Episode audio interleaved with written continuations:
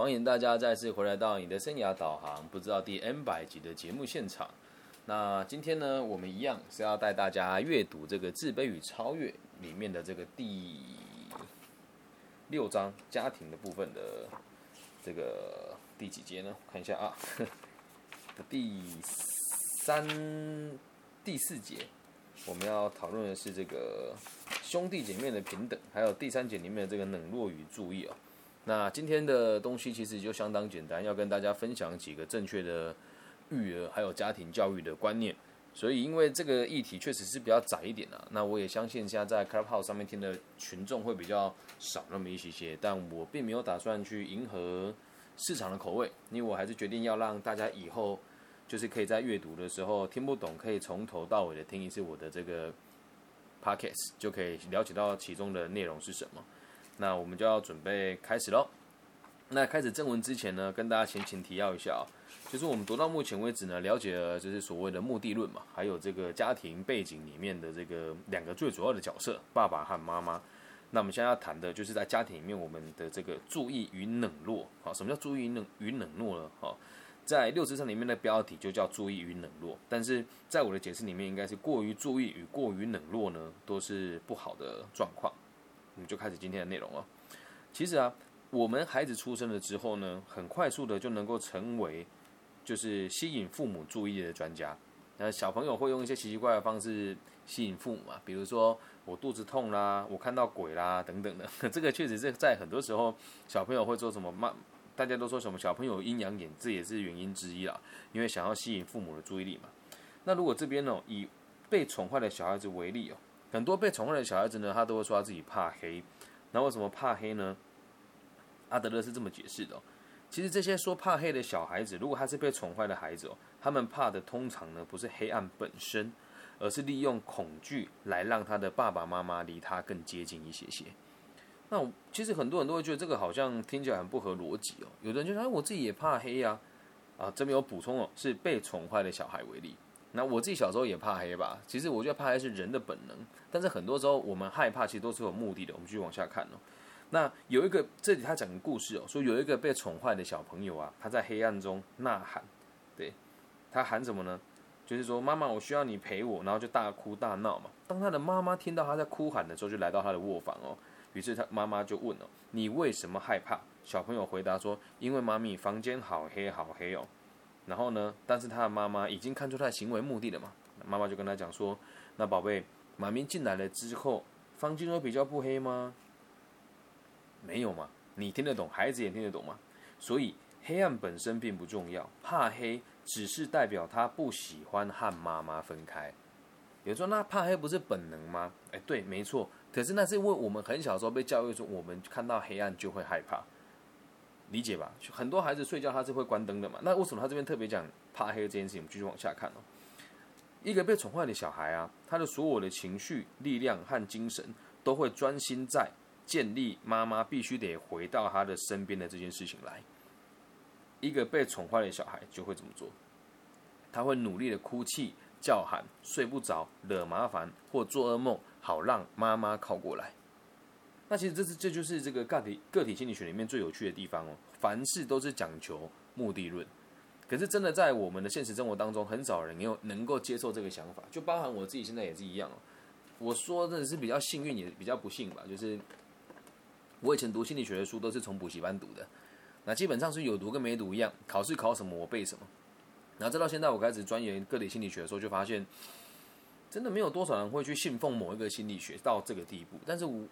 我就很相信他，我认为所有事情都是有目的的，因此在现在在我的生活当中，我也很常被别人，你也说排挤吧，也算排挤吧，觉得别人很不认同我的做法，但是我觉得无所谓，因为每个学派都有不同的逻辑，可是我们得从根本来理解，就是你喜不喜欢这个方法而已。那我也跟大家重复一次，就是我们讲个体心理学在每个地方都是不是那么乐被人家乐见的，因为。它确实很尖锐，也很真实。可是你可以仔细观察，愿意以个体心理学角度出发的朋友们，通常自己的收入跟生活状况都不会太差，但可能会有那么一点点孤寂，就得看你自己的目的是什么了。好，继续往下看了。害怕这件事情啊，是一个吸引教育学家和心理学家注意的感觉。这句话讲的很好。如果我们不以孩子来看的话，成人也是一样。你跟别人说你害怕什么，那这件事情就是为了能够让别人，让人家来协助你嘛。所以教育学家和心理学家就会注意到你，因为你说你害怕某件事情。那在个体心理学的领域里面啊，这这这件事，我现在也都在自己检讨跟反省哦。我们不再关切害怕的成因是什么，而反而致欲致力于找出他害怕害怕有什么目的。就很像你说你怕什么东西，一定都有你的目的所在嘛。你说我我很不认同诶，那我就只能跟你讲说，嗯，这个不是认不认同啊，这个是书里面的内容，也跟我立场一样。像我我们我们家妹妹就跟我说。芭比，我我害怕那个超古啊，超古啊就是闽南话，普通话就是那个一只小乌一个一只虫虫，然后黑黑的。对，那我就问他说有什么好怕的？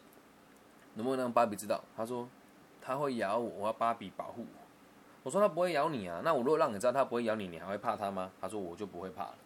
对，那你觉得他说这个话目的是什么？他希望我保护他嘛？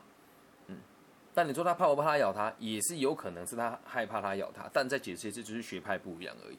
可是如果你把它延伸到成人的世界哦，你就会发现，大部分成人说他自己害怕什么，都是有目的的，吸引人家注意力的感觉。比如说有一个人主动跟别人讲说：“我害怕别人不认同我，嗯，我害怕自己做不好。”两个目的嘛，一个是就我觉得自己做不好，第二个呢是希望别人能够借由害怕这个词来关心他多那么一点点嘛。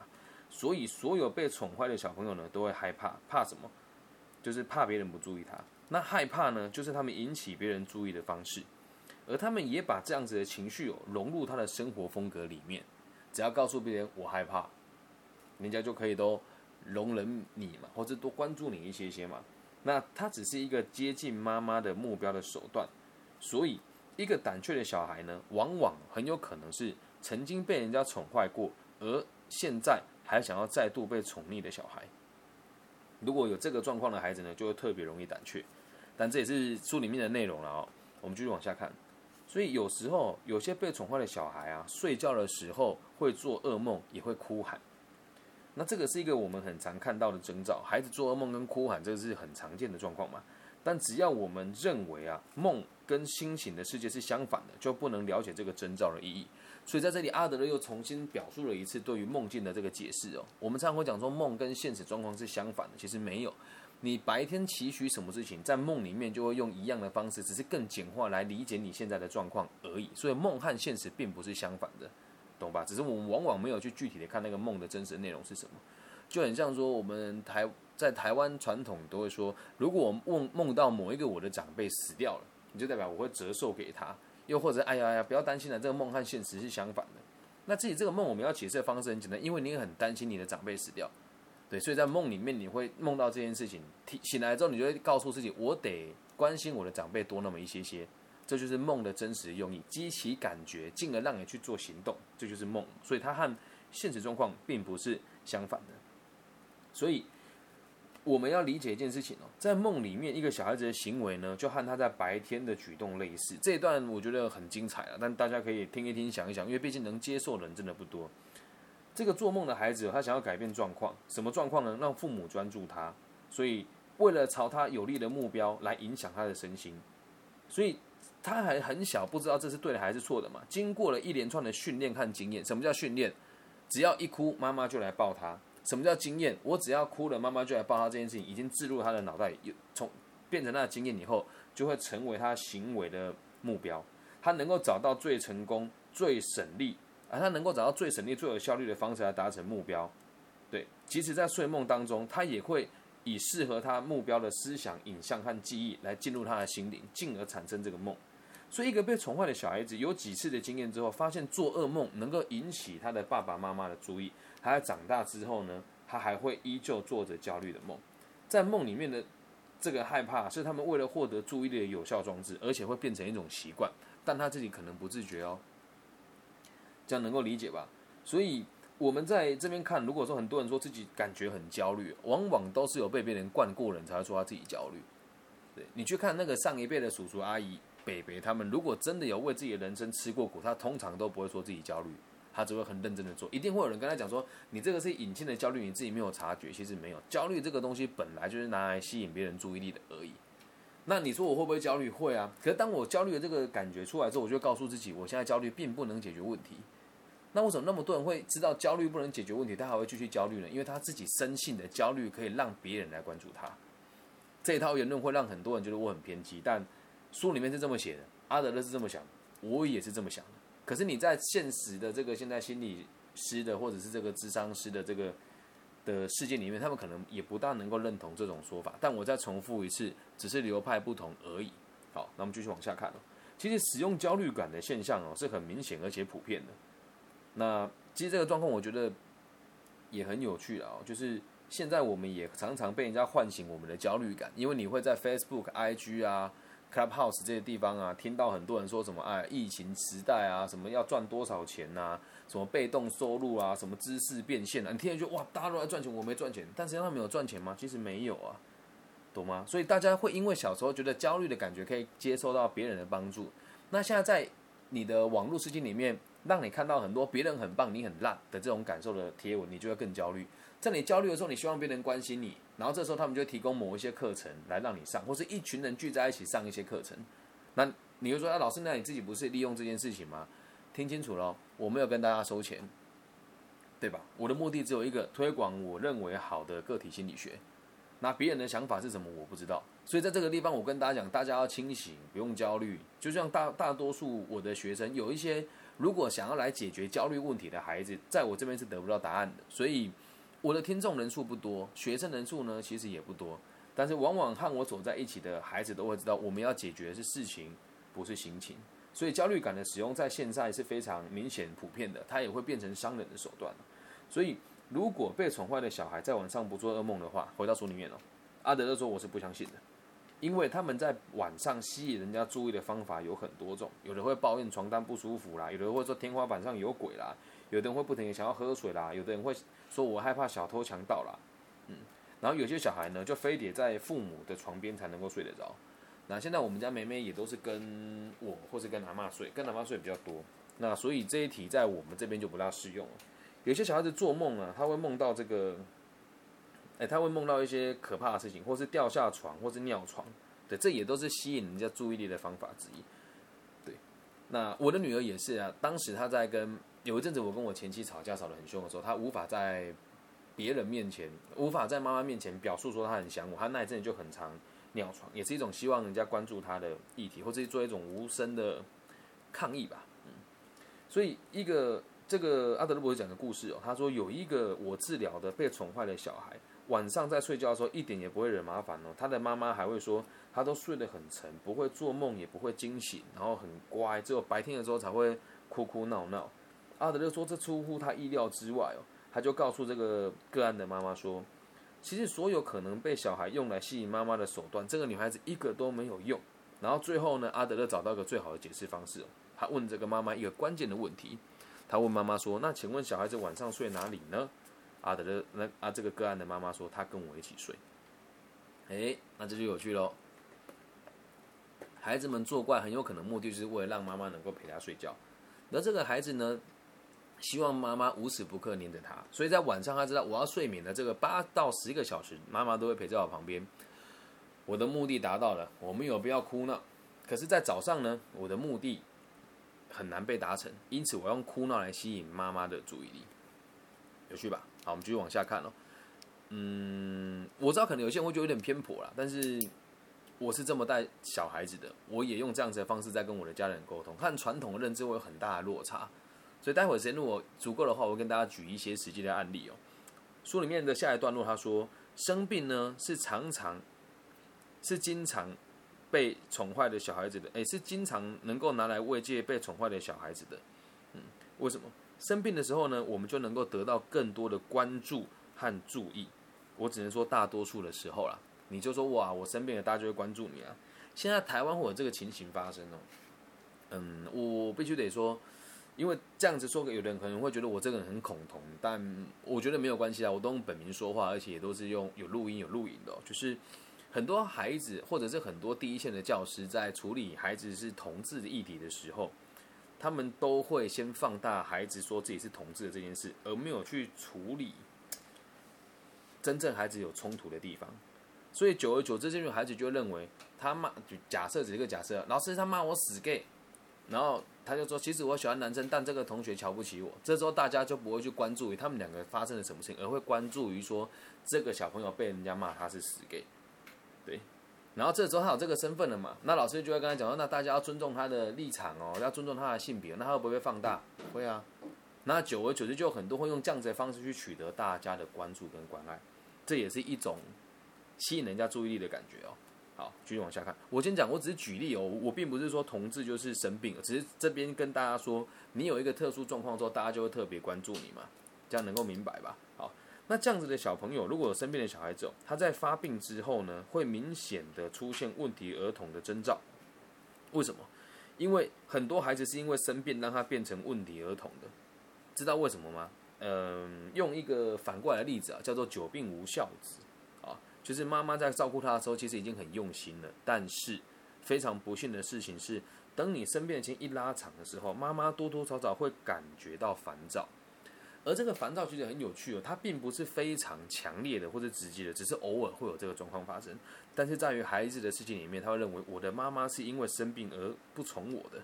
这时候他就会开始用一些方式来报复妈妈，取得妈妈对他的认同。所以很多时候小孩子会注意到别的小孩呢，因为生病了，所以能够被爸爸妈妈关注。真的会有小孩子会希望自己也生病，去亲吻那个被去亲吻那个生病的小孩，希望自己能够被传染了以后，爸爸妈妈也能够一样关注他。所以你要先理解一件事哦，在孩子的这个亲疏关系之间，你一定要记得非常清楚，太接近的也不行，太远离的也不行。他的每一个需求，你要能够让他自己去了解了以后再来提出，而不是你在他第一时间就解决他所有的问题，这样他在以后长大就会无法解决很多事。而且，如果我们过度溺爱他，很有可能会造成他用错误的方法来吸引我们的注意力。因此，在每个动作上面，我们都必须得非常小心。阿德勒最后又举一个例子，他说有一个女孩子住院四年了，然后在这四年当中，医院所有里面的医生跟护士啊，都对她非常非常照顾。他出院之后，家人都会特别照顾他。这个我是有经验的，因为我在床上躺了两年嘛。哦，回去之后，家人一开始都很照顾你，可是几个礼拜之后，他们对你的注意力会逐渐减少。就哎，你看你起来也越来越好了，饭可以自己吃了，澡可以自己洗了的时候，这时候还这个女孩子就认为她自己失宠了。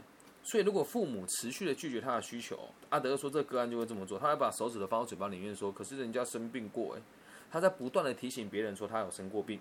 试图呢塑造出这个对自己有利的状况，我们也可以在很多的成人身上找到这种行为哦。这些人很喜欢诉说他们的疾病或是做过的手术，点点点。嗯，我自己很不喜欢在演讲的时候主动提说我是生长者这件事，但有时候学生会自己问我说：“老师，你是不舒服，或者是我需要在讲台坐下来之后我才会跟大家说。”但是有很多人很喜欢善用这个角色，嗯，比如说啦。在我们的同行里面，就有一个很年轻的老师，年纪跟我差不多，他就常常告诉别人说他是中低收入户，然后隔代教养，但实际上不是这么一回事啊。那为什么他会这么说？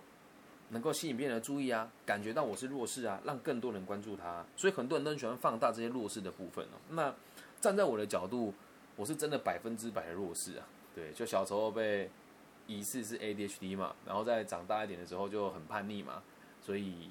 这个就很常被老师盯嘛，然后大学的时候劈腿被抓到嘛，啊，这真的不能怪我啊，我真的也不是故意的嘛，然后大家都排挤我，然后十九岁那年就诊断出我脑脑骨瘤，然后就去手术，然后手术完之后回来在台湾服兵役，服兵的时候，我记得一个两个营有一千八百多人，就抽到一支举光就被我抽到，我就举光当兵，去举光当兵，我后来之后因为成绩不是诶，求职的时候没有很认真找工作，我就卖了半年的瓷砖，卖了一年的冰淇淋。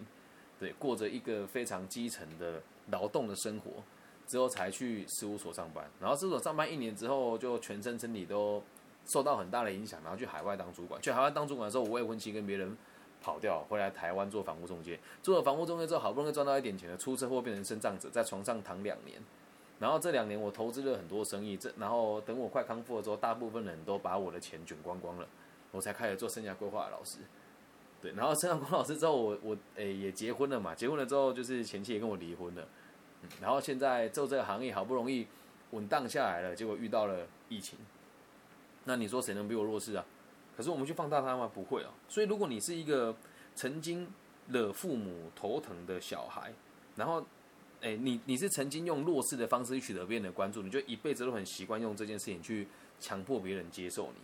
所以我不希望大家去放大自己的弱势哦。那你说从亲子教育来讲的话，假设你对于孩子的这个需求，每次他只要一有需求，你就会放大他的关注的话，那他就会很习惯用这样子的方式来取得他的优越表现。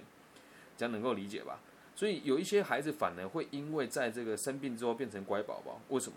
他在生病的时候才理解到，其实爸妈也是疼爱他的。所以回归到根本，阿德并不是说生病就一定会变成坏孩子哦。他讲了一个重点哦，他说生理的问题有没有被治疗与否，这跟小孩子的个性的改变呢是没有关联的。所以回归到根本，就还是目的论。你给这孩子什么样的生活风格，他就会用什么样子的方式来理解跟来进行他接下来要执行的计划。对，那这个我我看到这边会有一个感触，是因为我前阵子刚开始玩 Clubhouse 的时候，有一个人，一个美国女生，她很常在 Clubhouse 上面说，我妈妈过世的这件事情，我好几年都走不出来。然后我当时也嘤嘤嘛，我都会听嘛，嘤嘤的普通话就叫做闲闲的，啊，就是很清幽。他就到每个频道都会讲啊，我要 echo 一下，我妈妈呢过世一定可以讲八次。那他就是很希望这种方式去取得别人的认同啊。那说那我们当父母的要怎么做？记得那个原则就是不要让他在所有的需求展现出来以前就去满足他，然后也要去理解他每一个这种惊慌受怕、想被关爱的感受，其中真正的目的是什么？这样能够理解吗？这就是我们在这个注意与冷落章节里面的几个重点。好，那我们准备进入下一个章节哦。